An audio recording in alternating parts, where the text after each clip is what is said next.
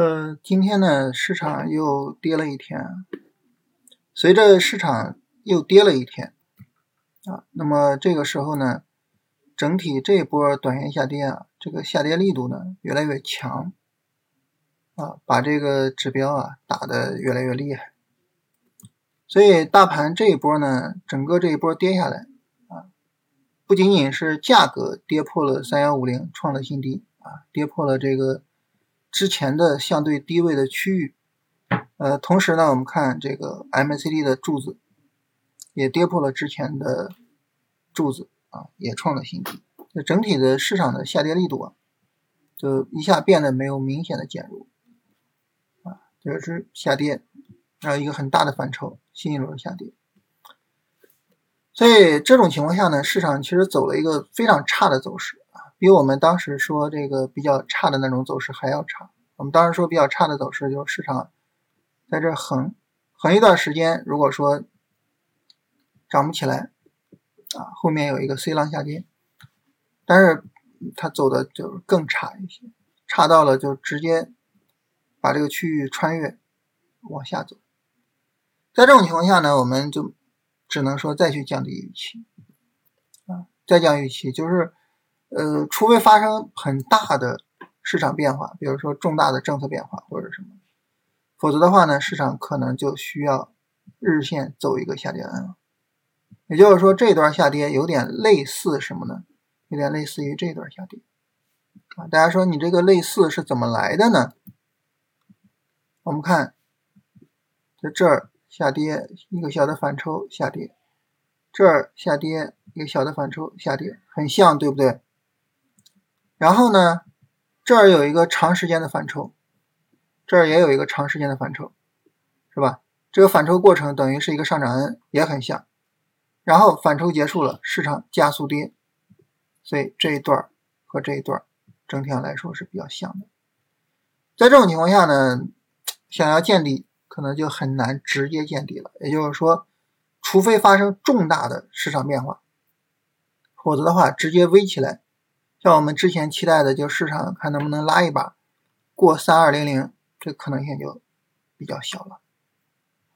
那更有可能的就是类似这种，就是我反弹一下，然后接着跌，构造一个底部结构，这样呢再涨起来。所以我们现在呢比较务实的期待就是，当然这个反弹什么时候出来不知道，有可能明天，也有可能再跌一跌，反弹一把，然后。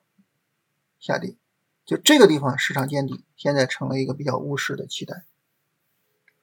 那么在这种情况下呢，大盘的见底可能就要到九月中旬啊，甚至更晚啊，可能要到九月末啊。当然，别管怎么说，就是随着这个市场下跌啊，这个整体的这一段行情的力度越来越大，那么这种情况下呢，我们对于行情的期待值。就越来越低，所以整体来说，这也是一个比较让人痛苦的地方。就是，呃，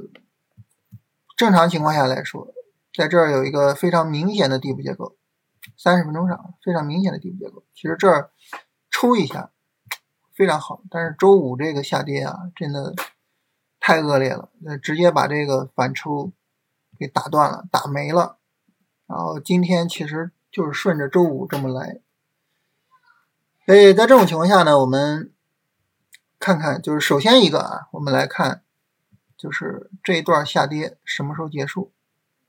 再一个呢，我们看这个反抽的力度怎么样啊？但是现在已经不太期待它直接能够涨起来啊，尤其是直接过三二零零，这个已经不太期待了啊。所以现在先看这两个。那好，那大家说说这个这个下跌。啊，什么时候能结束呢？嗯，首先一个，目前三十分钟上还是有结构的啊，这个还是有结构，它是怎么来的呢？就是这个下跌，这个下跌，这两段下跌比还是有结构的